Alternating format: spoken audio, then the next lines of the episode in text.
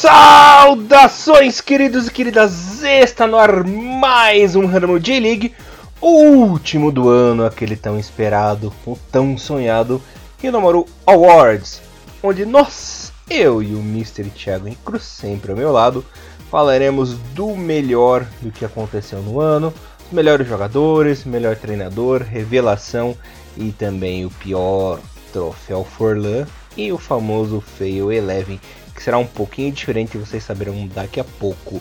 Como sempre, você está na companhia de Elias Falas, o Barboninho Alegria na apresentação. O comentário dele, o mito, Mr. Thiago e Cruz. Tudo bem com você, Thiagão? Último Rio Maru do ano. E como passou rápido, rapaz do céu. 2019 voou, hein? Voou mais do que eu indo para São Paulo, rapaz. é isso aí, Elias. Bom dia, boa tarde, boa noite pela última vez na temporada 2019 do Rino Mauro Podcast. O ano passou voando. Eu espero que todos tenham aproveitado muito, né?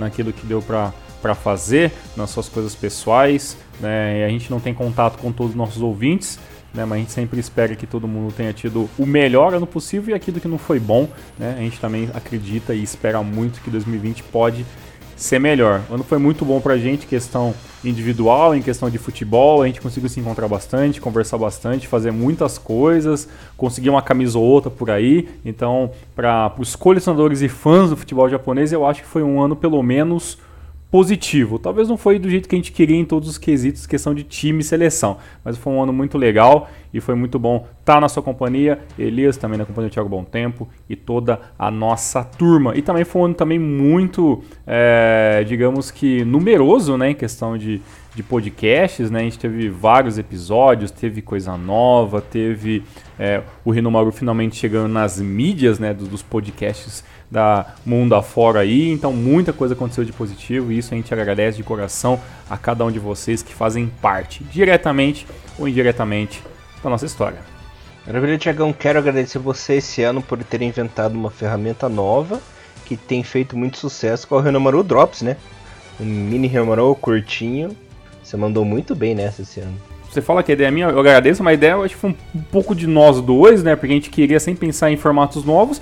E aí a, a, a gente vai batendo papo e eles vão pipocando, né? Então, esse novo formato do Renomaru Drops eu acho bem legal, porque ele vai facilitar muito a nossa vida, principalmente agora nas férias, né? Que a gente vai acabar não conseguindo é, se se juntar para poder gravar, né? Essa grande verdade. E aí o Renomaru Drops ele vai servir para deixar sempre, né, a nossa comunidade ativa de certas maneiras, né? É claro que no Mago Drops ele vai diminuir, talvez vai ser um por semana, um a cada duas semanas nossas férias aí que vai até é, o comecinho do ano que vem, mas pelo menos vocês, os nossos ouvintes podem ficar sossegados de que de Rinomaru eles não ficarão sem Elias. E só para deixar algumas, alguns dados interessantes, né? Depois eu posso ver quantos é, podcasts nós fizemos nesse ano, mas a gente quase, a gente quase bateu o recorde sobre J-League, né? A gente teve 19 programas apenas falando sobre, é, perdão, 18 programas falando sobre é, a J-League 2019, né? E que é praticamente quase nosso recorde, né? Lembrando que o ano que nós mais falamos sobre J-League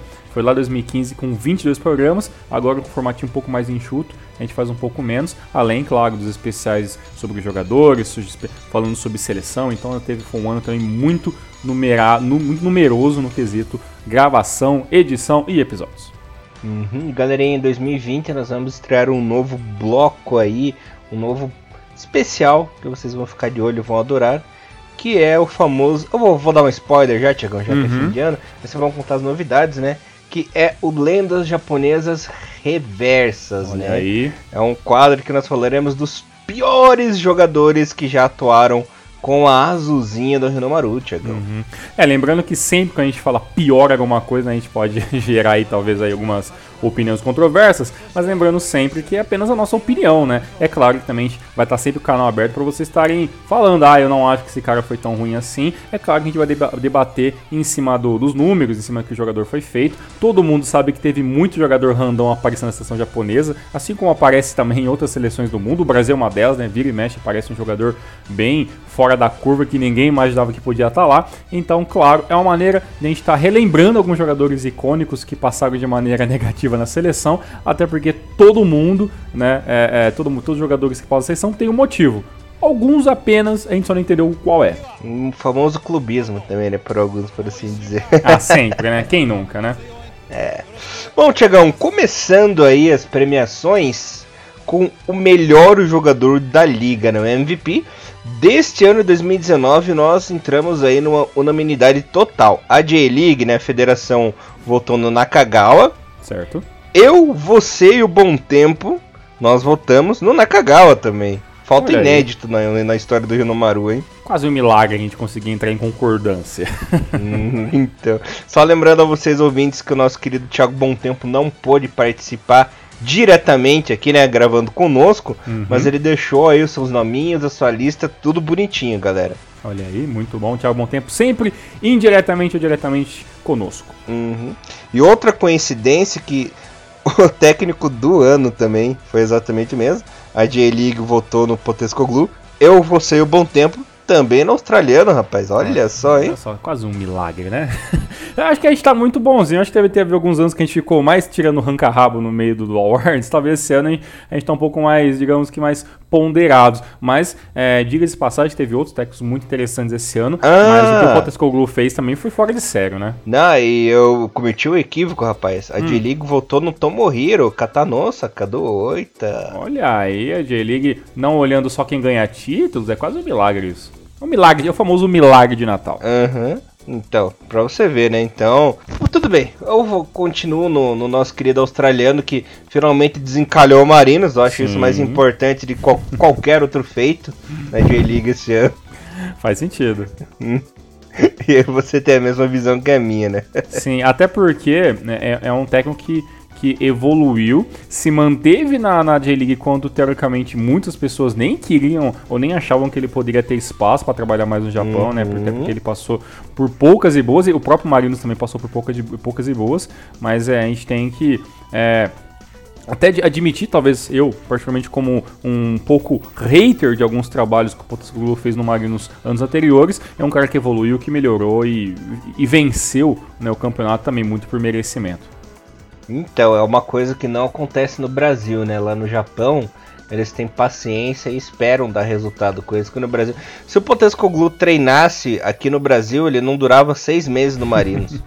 Pois é, né? A gente até fala, a gente fala, não só nós, mas como todo mundo trabalha com futebol, que o futebol é muito resultado, né? Sem resultado as coisas não funcionam. Mas realmente no Japão e em alguns outros lugares da Europa, talvez até um pouco por cultura, essa paciência, né, pode até se, se- se estender um pouco mais, né? Mas aqui no Brasil dificilmente é, você vê às, às vezes um técnico com muito nome, né, tendo chances em bons times, e aí depois que o resultado não vem, né, aparece alguma desculpa e o técnico é meio que é, mandado embora. E um negócio muito mais louco, né? Ele é mandado embora, tipo, num dia X, mas com certeza a equipe do futebol já tá conversando com outro técnico, tipo, há mais de um mês, né? Então, assim, é, é- é praticamente quase mandado embora de forma meio que predeterminada já. Vamos esperar aquele jogo, que é um clássico, que a equipe pode perder, e ali pega a desculpa correta pra mandar o cara embora, né? Isso é coisa que a gente vê muito no Brasil, né? Complicado, hein? Uhum. Tiagão, é, continuando o milagre de Natal, o jogador jovem do ano, todo mundo entrou em uma unanimidade, né? O Aotanaka no frontal. Todos nós votamos nele. Olha, mas jogou muito, né, o Tanaquinha, jogador interessante, novo e o milagre de Natal, né? Até porque o senhor Thiago Bom Tempo, bem, eu vou falar, eu vou deixar pra falar sobre melhor essa dele depois, que o seu Thiago Bom Tempo e seu clubismo, mas às vezes também deixa de lado. oh, mas o Altanaka, ele ganhou meu coração Hum. é, naquele jogo contra o Brasil, né? Sim, Arrebentou. jogou demais e eu vou falar com você, Elias. Não acredito que ele vai ficar muito tempo no Japão, não.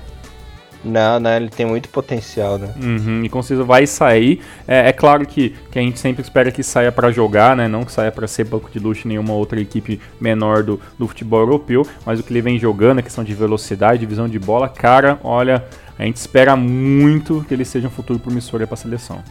Bom, Tiagão, é, agora nós temos as nossas três listas individuais e a oficial, né? Uhum, ok. Começo, começo pelo oficial? Então, Ah, é, começa com a menos importante que a oficial, né? então tá. Aqui menos, o, que, o que menos importa é a oficial, né? a oficial ficou da seguinte maneira: é, o goleiro foi o Akihiro Kaya, ah, buguei. O Akihiro Hayashi, nossa, até buguei. que É um- é goleiro tão importante que eu até buguei, você viu? É, Na defesa, o Seimuroya, o Thiago Martins e o Morishige. Uhum. É, meio campo, Kida do Marinos, né? Kento Hashimoto, Iniesta e o Teruki Nakagawa. E no ataque, Marcos Júnior, Diego Oliveira e sabe-se lá porque o Kensuke Nagai, né? Uhum. É, dois nomes controversos aí nessa lista. É, a do Kensuke Nagai, que não deveria estar aí. Não mereceu até ter outros jogadores de equipes menores no ataque que mereciam estar aí no lugar do Kensuke Nagai, né, Tiagão? É, e também o Akihiro Hayashi fez uma temporada boa, mas, por exemplo, é, eu vou falar da minha lista daqui a pouco. Achei que ele foi o terceiro goleiro melhor da temporada. É, a gente, foi um ano que alguns goleiros, né, eles apareceram de forma até muito positiva, né? É, a gente vê que teve muitas defesas que acabaram ultrapassando números exorbitantes de gols, mas também teve, teve goleiros que é, a gente tem que dividir, né? seguros, né? né? É, quando é o goleiro que, que toma, toma falha, né? Ou individualmente o goleiro é muito bom, mas a zaga não ajuda, né? Então, é, eu também acho que no caso do é, o Akiro Hayashi foi um, um, um goleiro interessante. Para mim, o fato dele estar tá numa equipe que teve uma das melhores defesas é um fator muito importante, né? Mas o, o Hayashi é um goleiro que há alguns anos talvez ninguém esperava mais que ele poderia aparecer em um Best Eleven. E, a, e a, em alguns momentos, talvez é, o Akihiro Hayashi poderia, foi até talvez um pouco contestado em alguma equipe ou outra, né? Mas, por exemplo, o goleiro do Cereço, né? É, o Kim Jin-hyun, que, é claro, não é nenhum ultra mega né, goleiro, não é um, um cara que a gente pode pensar que pode ser o, digamos, o, o novo grande goleiro é, sul-coreano, mas é um cara que fez um ano muito, muito interessante, é um, um, cara que joga numa equipe grande como o Cereço, mas é uma equipe que não ganhou nada, então, sabe, é, é, se a gente começar a olhar para o lado, até para o próprio goleiro do Oita, entre outros, sempre teve goleiros interessantes em equipes que não estavam lutando diretamente pelo campeonato, né? Ah, até o próprio Osako, né, do Sanfrecce Hiroshima, que chegou à seleção principal esse ano na Copa América. Hiroshima não teve um ano muito bom, mas ele teve muita regularidade, né? Foi titular o campeonato inteiro. É um goleiro jovem ainda, tá pegando uma experiência. Até dava para deixar ele na frente aí do, do nosso querido Hayashi, mas enfim, né? Tá certo. Tiagão, é, vou falar primeiro aqui a seleção do Thiago Bom Tempo. Uhum. Ele colocou titulares e reservas. ficou o seguinte: é o Gusun Yun no Constador de Sapporo, Muroya, o Yonichi, o Morishige e o Maruhashi na defesa. Uhum. No meio-campo, Kida, Iniesta, o Nakagawa e o Marco Júnior e o Furuhashi. No ataque, o Diego Oliveira, treinador Potescoglu. Os reservas, ó, já começou a tendencioso o negócio. Né? Reserva, ele colocou Kim Jin-hyun, é, Elcinho, Thiago Martins, é, Yoshinori Suzuki e o Katsuya Nagato do Sendai. Esse jogou bem mesmo. É, o Simão Mati, o Kento Hashimoto, o Kashiwa e o Son Gracin no Sapporo no meio campo. No ataque, o Serginho, Tiagão. Olha aí, interessante isso do bom tempo. É, lembrou de um nome que, que por muitos, até admite até por mim, passou um pouco batido em alguns momentos né, que ali é o lateral do Sendai, né, o Nagato, joga muito bem, né, fez um, fez um diferenciado. É, a, isso, se a gente para para pensar, né, aí normalmente quando a gente vai fazer a lista, né, e pensa no, no na equipe principal, é inevitável a gente não ver os números, né? É inevitável para o titular você ir lá ver quantos gols o cara tá fazendo. É realmente, na minha opinião, é assim. Os números ele dita muito de quem vai estar tá na lista, né? E é claro, o time que está jogando é o que está disputando a equipe, né? Mas quando a gente chega na parte dos reservas, aí talvez a gente percebe que cada um tem um, um gosto um pouco é, um pouco peculiar, uma coisa um pouco individual, né? Cada um vê, um, vê uma coisa interessante. Né? Por exemplo, o próprio Serginho, né? No, no, no, ataque como reserva da, da equipe do Bom Tempo, é um jogador que fez um ano muito interessante, né? Pode-se dizer que talvez, se a gente fosse pensar friamente, talvez o Serginho tenha sido uma das poucas ótimas coisas que aconteceu no ano do Kashima Antlers, né? Então, é, é, um jogador interessante. O Douglas do Shimizu, né? Ele é um, um cara que disputou a artilharia do campeonato, está jogando numa equipe que tem que estar tá em clara dificuldade em vários momentos, que é a equipe do Shimizu, né? Então, é, o Son Gracin também é do Sapporo muito bom. Então, assim, a lista é, a principal nossa, eu acho muito legal pra gente, pra gente ver como funciona. Mas discutir, eu sempre acho muito mais legal discutir as reservas, porque aí entra um pouco mais da, da opinião de cada um, que é sempre bacana ver também. É, isso é legal mesmo, né? Bom, eu vou falar minha lista aqui primeiro, aí você fala a tua, beleza? Ok. A minha lista ficou assim, galera. O Gusuyun do Consadole Sapporo, é, Muroya do Tóquio, Thiago Martins do Marinos, o Bumatan do Marinos também, é, Yoshinori Suzuki do Oita, Hashimoto do Tóquio, Iniesta do Kobe, Son Krasin do Sapporo, Nakagawa do Marinos, Marco Júnior do Marinos e um nome que é, muita gente acabou esquecendo, mas que foi muito importante para a J-League, não só para o seu time, mas para a J-League, que eu coloquei como menção honrosa aí, que foi o Davi Villa, né? Ele fez uma uhum. boa temporada, fez jogos importantes, legais aí, e gostei muito dele. Ele que inclusive fez a temporada de despedida aí no futebol profissional, né, Tiagão? Então achei importante colocar o Davi Villa. Eu pensei em colocar ele em time reserva, mas eu pensei assim, não ele é uma estrela internacional, fez uma temporada digna, foi importante para o time. Coloco aí os dois espanhóis do Kobe no time principal. A minha reserva ficou a seguinte: é o Kim Jin-hyun do Cereço, Morishige do Tóquio, Elcinho do Shimizu, Inukai do Kashima, Nagato do Sendai, é, Kida do Marinos, Hotaru Yamaguchi do Kobe, é, Furuhashi do Kobe também, Missal do Kashima, Serginho do Kashima e o Diego Oliveira, Tiagão.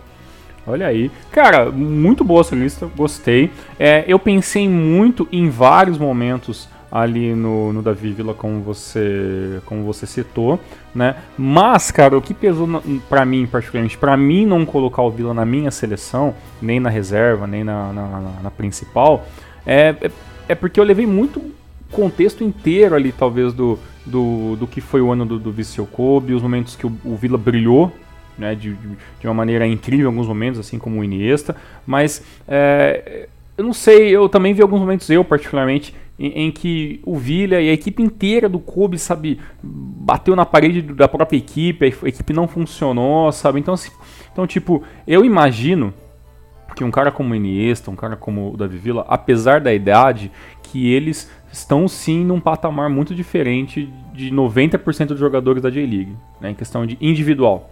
Mas eu, eu acreditava que quando o Viseu Kobe tivesse entrado, entrasse em parafuso, um dia que o, o esquema tático não funcionasse, um, um dia que precisasse dessa individualidade para eles, eu imaginava que o Davi Villa fosse o cara que resolveria alguns jogos sozinho.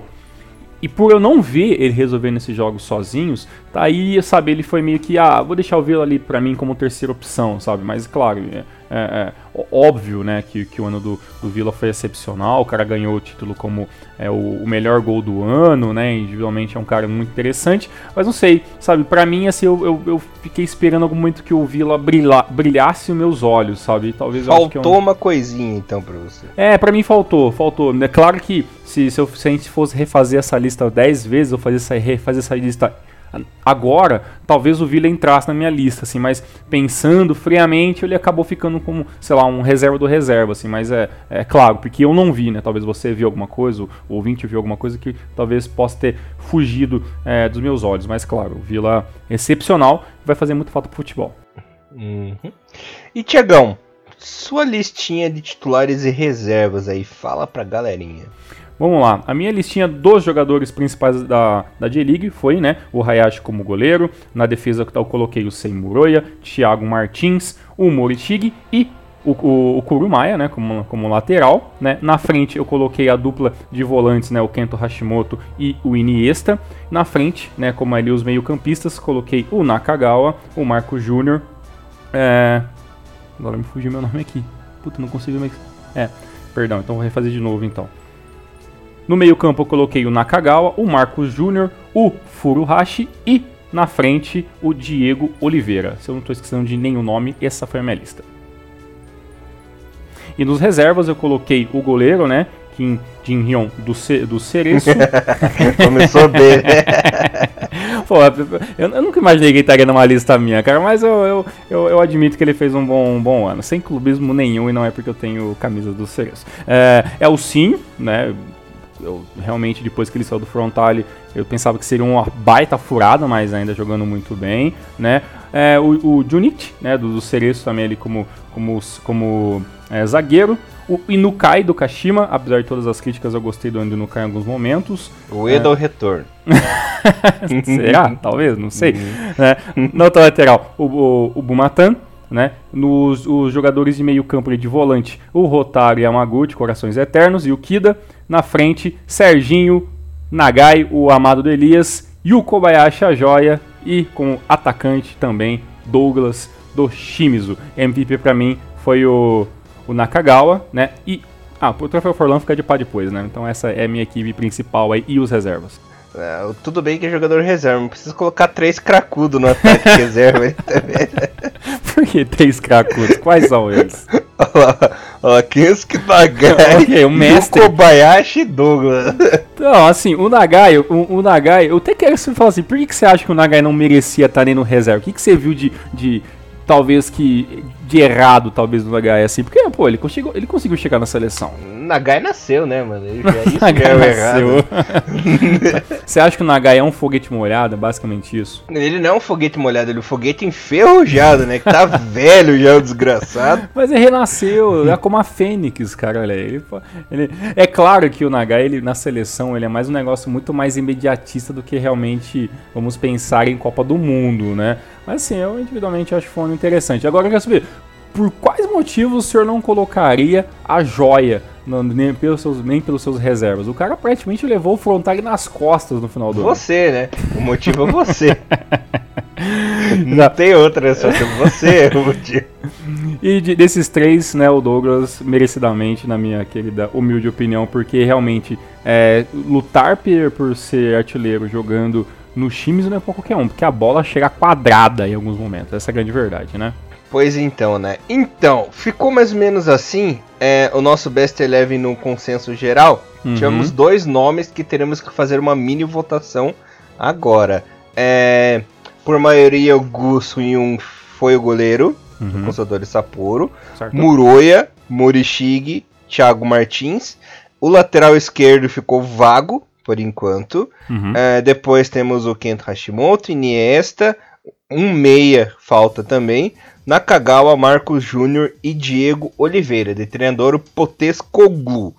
Tiagão, vamos botar o tailandês Alegria aí de lateral esquerdo, o Bumatan? Sim, até porque é o, já é o segundo ano que o cara tá voando ali naquela posição, né? E, e ninguém, não vem falar que, ah, eu sabia que o Matan ia virar, não. Tudo, ele, foi, ele foi pro Japão simplesmente pra, vamos ver o que, que esse cara consegue fazer, né? Então, pra, pra mim, acho que é válido colocar o nome dele. Justíssimo. E o último meia, rapaz? Ó, vamos ser francos. Se a gente, se a gente recuar o Yu Kobayashi, ele joga qualquer posição. Mas, daqui, a pouco, daqui a pouco ele vai dar uma Diana colocar o Yokobayashi de lateral também, né, filha da puta? Improvisado, o, o, o homem joga em qualquer posição. Agora, quais são os nomes aí mais, mais, é, mais corretos pra gente colocar aí? Qual que seria? Furuhashi, quem sabe, hein?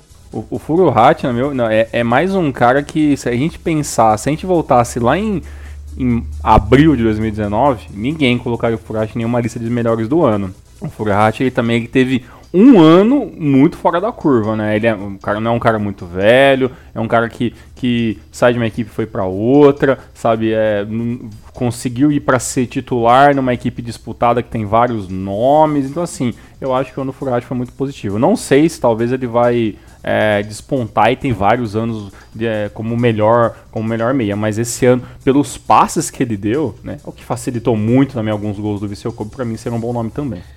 Pois então, eu tava na dúvida entre o nosso querido Serginho e o Furuhashi. Se colocasse o Serginho, ia ficar um time ofensivo demais e ia pecar pela defesa, porque teríamos aí de volantão apenas o Iniesta, né? O Hashimoto ali. E o Nakagawa, e já tem o Nakagawa e o Marcos Júnior, né? Que são praticamente atacantes. Uhum. E o Furuhashi seria aquele meia de ligação ali, neutro, né? Que é tão bom defensivo quanto ofensivamente, né? Então, Furuhashi é a escolha certa, né? É, a gente pode deixar o Furuhashi, mas assim, o Serginho, ele fica para aquele cara assim, ó, se tá 1 a 0, coloca o Serginho para matar logo o jogo. Uhum. Né? Se o uhum. time tá perdendo, o Furhat pelo menos ele volta. Porque o Serginho, por mais que ele tenha muito gás, eu não vejo muito ele voltando para buscar jogo lá atrás, não, né? Ele é o cara que então, fica no meio campo pra frente mesmo. e tudo mais, né? Então. Uhum. Olha, apesar do seu clubismo, o senhor está completamente correto. Quando eu não tô, né? Mas... Meu Deus. Então, Novo Zico, desculpa. Nunca está errado. Não, o novo. O novo Ozzy, né? Olha aí. Sério. Saudades Ozzy. É, filha por, da puta. Por onde é. anda o Ozzy, diga-se passagem? Ah, deve estar tá em algum asilo perdido, né? por, vamos, joguem no Google onde está né, o querido Zika Ozzy por aí hoje em dia. Onde está Ozzy em San Diego, né? Ozzy em San Diego. Onde será que está hoje em dia? Tá na Comic Con lá em San Diego. Né? Ó, e só pra, e só pra, pra, pra tirar essa dúvida agora, né, meu querido Elias, o nosso amigo e querido, né, Ivica Ozen está aposentado, né? O último time realmente que ele, que, que ele é, deu o ar da graça foi realmente a seleção japonesa 2006/2007. Depois não pegou mais nenhuma equipe profissional. É, nem tinha como, né? Ele teve aquele AVC lá bem forte, ficou uhum. um pouquinho prejudicado. Não foi igual o nosso querido Ricardo, Ricardo Gomes, né? Sim. Treinador lá que teve um ele conseguiu voltar a trabalhar, uhum. né, Tiagão? Mas, é, mas no, no caso, né, ele, em, né, graças a Deus, ele conseguiu voltar né, aos seus ofícios, apesar de, de todas as preocupações com a saúde e tudo mais. Mas no caso do Vicausa foi um negócio muito mais sério. Ele também é um cara também que já estava com uma idade também é, que, que é, fica muito mais difícil muitas coisas, né, e tudo mais, e é claro, depois ele acabou se retirando do futebol e hoje, né, deve sim desfrutar de uma boa aposentadoria dos gramados. Sim, senhor. Então a lista final do Rinomaru ficou assim: Gusuyun, Muroya Murishige, Thiago Martins, Bumatan, Hashimoto, Iniesta, Furuhashi, Nakagawa, Marcos Júnior, Diego Oliveira, treinador Potescoglu, Mr. Thiago Cruz. É, agora nós vamos para os fails, né? Antes da gente começar os fails, eu quero explicar uma coisinha para vocês.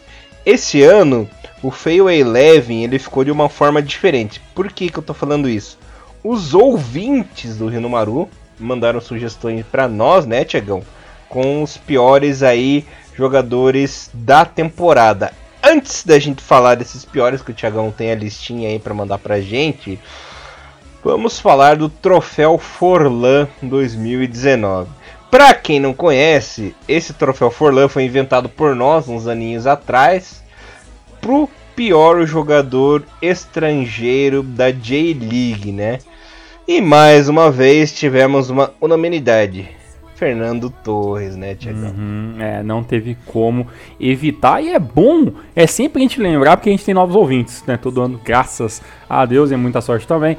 A gente pergunta, pô, é porque Diego Furlan, melhor jogador da Copa 2010 e tudo mais, passagem por Atlético de Madrid, Vila Real, Internacional, não, não, não sei o que, não sei o que.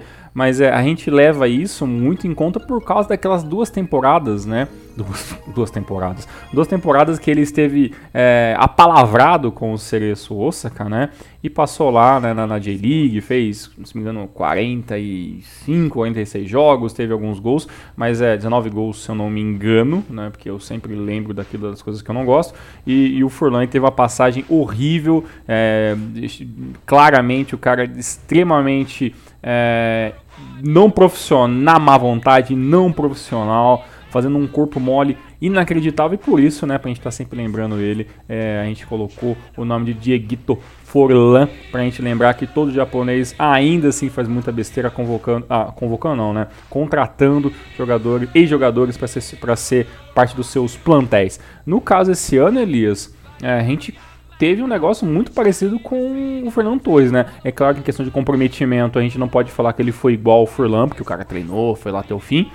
Mas o, nosso querido é, Fernando Torres, é, assim que ele talvez começou a ver que talvez o Sagantoso era uma equipe que não estava funcionando, que poderia assim, iria né, lutar por rebaixamento, ele meio que tratou meio de, ó, vamos cancelar meu contrato por aqui mesmo, nós faz um jogo de despedida, vocês fazem uma camisetinha aí para ganhar uns trocos por fora e eu tô picando minha mula. E foi o que aconteceu, né? Nem esperou o ano acabar, né? O Sagan não caiu, né? E mas É, o Fernando Torres, por sorte, e mas o Fernando Torres, que já não está fazendo muitas coisas na equipe, né, fazendo parte dela, acabou picando sua mula, ganhou até um jogo de despedida, coisa que sinceramente não merecia, mas que pelo menos que, que deve ter valido a pena para a equipe do Sagan, que fez sim um marketing absurdo em cima disso, e espero que pelo menos tenha arrecadado uma graninha, já que gastou muita grana com o espanhol, muita grana e pouco futebol. É, lembrando que teve uma camisetinha especial. O Sagan todo ano faz um jogo com uma camiseta especial, né? Uma te um tema diferente, alguma coisa assim. E dessa vez o tema foi justamente a despedida do Torres, né, Tiagão? Com a camisetinha inspirada na equipe do ai, Atlético de Madrid nos Isso. anos 90, né?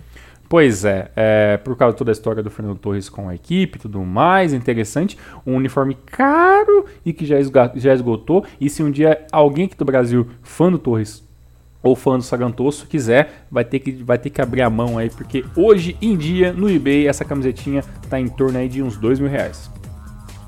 Deus me diga. pois é. Tiagão, e o que, que os nossos lindos e lindas mandaram pra nós aí, hein? Vamos lá, a gente estava discutindo um pouquinho lá no grupo de Futebol de a galera mandou algumas listinhas, então estou aqui com três equipes de doer os olhos, meu querido amigo Elias Falas. O primeiro foi Eleven do Lucas Prado, que fez um excelentíssimo 4-3-3 ofensivo destruidor, com Kaminsky no gol, o Shida na, late na lateral, Dunkler na zaga, junto com Galovic do Sagantoso, e o Ryosuke Yamanaka do Reds fechando a trinca defensiva de ouro. Na frente, ele colocou o Sérgio Samp, esse nem vi, o Everton do Ural Reds, olha aí, e, e, a e o Coninho da Massa, apesar de não, pô, colocou o Coninho da Massa e o Lucas Prado, eu vou falar também, viu? E na frente colocou o Lucas Podolski, né, Fernando Torres, o Mito, e Kenyo, Barbichinha, Sugimoto, os três atacantes, né? E o técnico que ele colocou, o Loris Carreiras uhum. do Sagantos como técnico. Tá o, certo. O nosso querido é, amigo. Zé, antes, de, antes de você falar aí, quero hum. duas observações que eu quero te dizer dessa lista do Lucas Prado. Primeiro que, coitado do Kaminsky, né? O bicho sofreu esse ano. pra mim foi é, um dos menos culpados dessa equipe do Júbilo, porque o bicho foi bombardeado mesmo é, não teve tanta culpa assim. A zaga era horrível e, também, né? Nossa, um terror, né? Uhum. E uma coisa eu dou razão aí pro nosso querido Lucas Prado no Sugimoto, né? Foi colocada aí muita esperança, muita expectativa Judas. pro Sugimoto despontar. É, pro Thiagão jogou praga, né? Judas. Por isso que não deu certo. Judas o Gui jogou mesmo, uma praga logo de cara. E, pô, a praga do Thiagão funciona mesmo, né? Que o cara não fez nada, rapaz. Ó, o o Sugimoto no Ural, na minha opinião, ele viria para colocar o Kuroki no banco definitivamente, né? E o que aconteceu? O Kuroki colocou o Sugimoto no banco, o Sugimoto no banco, né? É... E o Muto Fake também, né? E o Muto Fake também, né? Então, é, para você ver que o Sugimoto ele veio com uma expectativa muito grande, saiu do meu querido Cereço Osaka e agora está amargando lá o banco, apesar que talvez em 2020 a gente veja mais o Sugimoto em campo devido às saídas possíveis aí da, da equipe de Saitama. É, a minha única observação é o seguinte, Elias, eu talvez não colocaria duas pessoas aí nessa lista, eu não coloquei o Kono, por tudo que ele fez no meu querido Gamba Oscar, mas realmente é, o Kono também tem uma certa idade também, eu acho, não sei, não sei se foi pro Júbilo pra ser titular, mas ok, ele tá lá na listinha do Lucas Prado. E o Lucas Podox se machucou.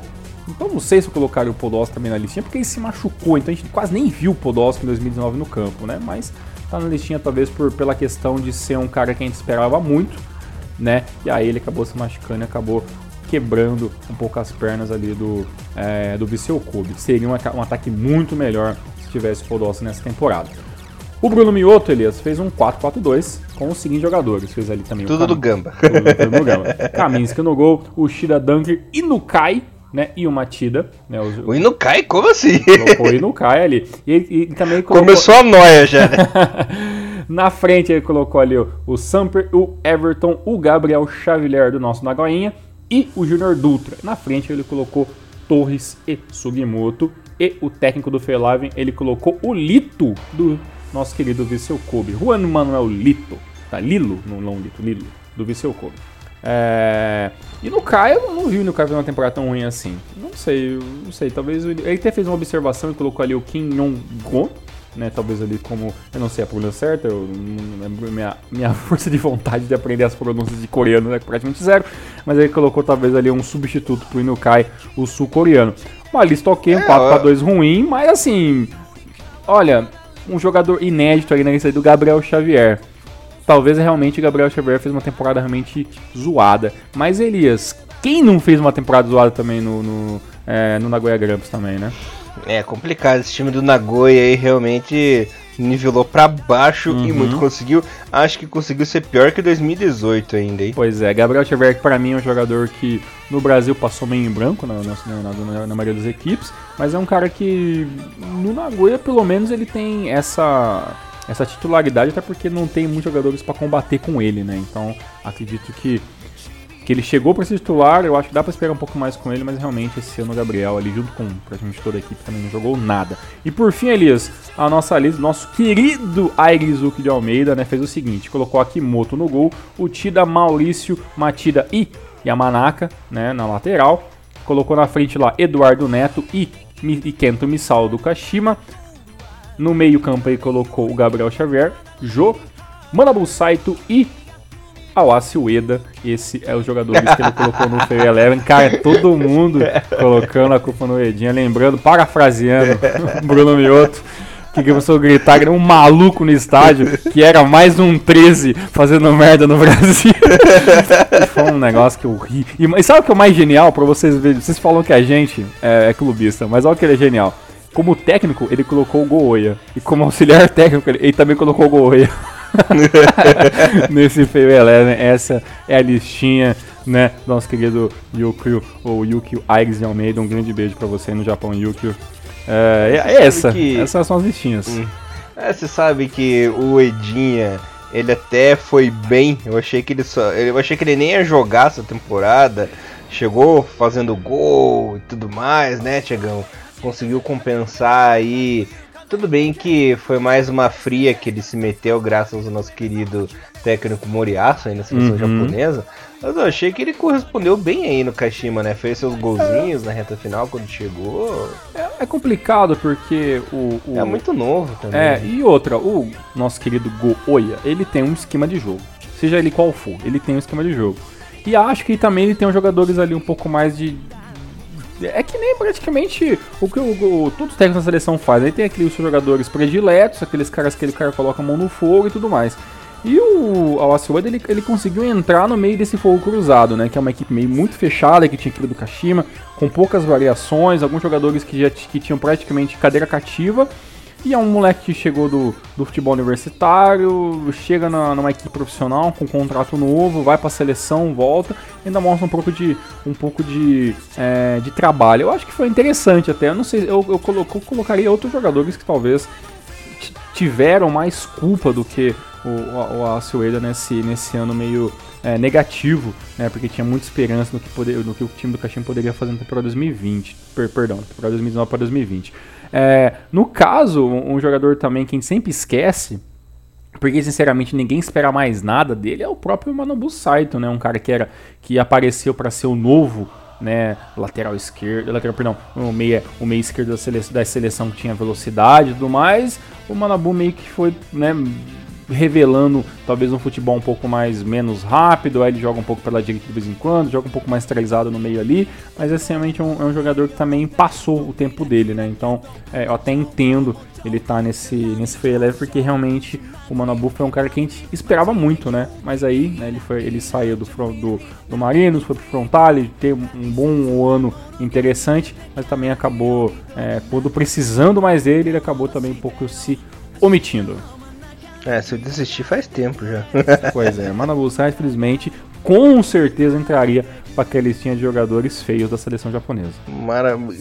Jogadores feios e jogadores feios também, né? Aquele cabelinho de, de... O cabelinho de cuia dele pintado de amarelo tá demais. Tá demais.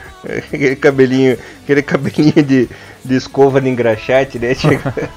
pois é. E um detalhe interessante, né, Elias? É, o, o Yuki, né, falando da listinha dele, colocou o João, né? O jogo que, que eterna saudade do meu Corinthians e o jogo que, que é um cara que claramente dá a demonstrar alguns que ele se arrependeu um pouco de ir pro Japão porque nas próprias redes sociais, como ele colocou, que queria voltar e tudo mais. Então assim, ele talvez ele goste de jogar no Japão, que ele se sinta seguro, a família dele e tudo mais. Mas no caso, é claramente aquele jogador brasileiro que talvez você percebe que ele não se adaptou 100%, né? E com certeza ele só vai cumprir ah, o seu contrato no Agoi e depois provavelmente ele vai dar linha na pipa. A não ser que venha uma grande proposta, coisa que nesse momento eu acho difícil. Maravilha, Mr. Thiago Cruz. Suas considerações finais aí, quer comentar mais alguma coisinha? Antes de você comentar, hum. quero agradecer esse ano mais uma vez a você, agradecer você, a galerinha, né?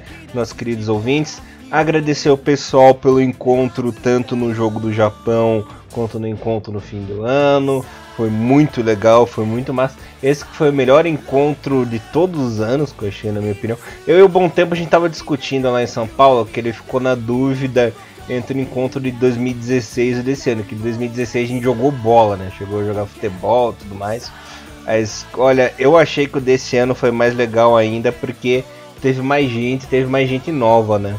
Pois é, o 2016 foi muito icônico, a gente jogou bola, né? E a gente talvez, parece que a gente conseguiu ficar até mais tempo ali com a, com a turma, né? Mas o desse ano, por mais que, pela gente já, já ter se encontrado um pouco mais um pouco mais vezes e tudo mais, a gente conseguiu talvez conversar um pouco sobre outros assuntos, não ficou naquela talvez euforia de tentar falar todo o mesmo dia. E também, no meu caso particularmente, eu já tô conhecendo um pouco mais a galera, né? Então você tem um pouco mais de liberdade de fazer uma piada, de fazer uma zoação. Então esse foi um que eu dei muita risada, eu, tipo, eu vim embora de São Paulo canuca doendo, cara, de tanto rir.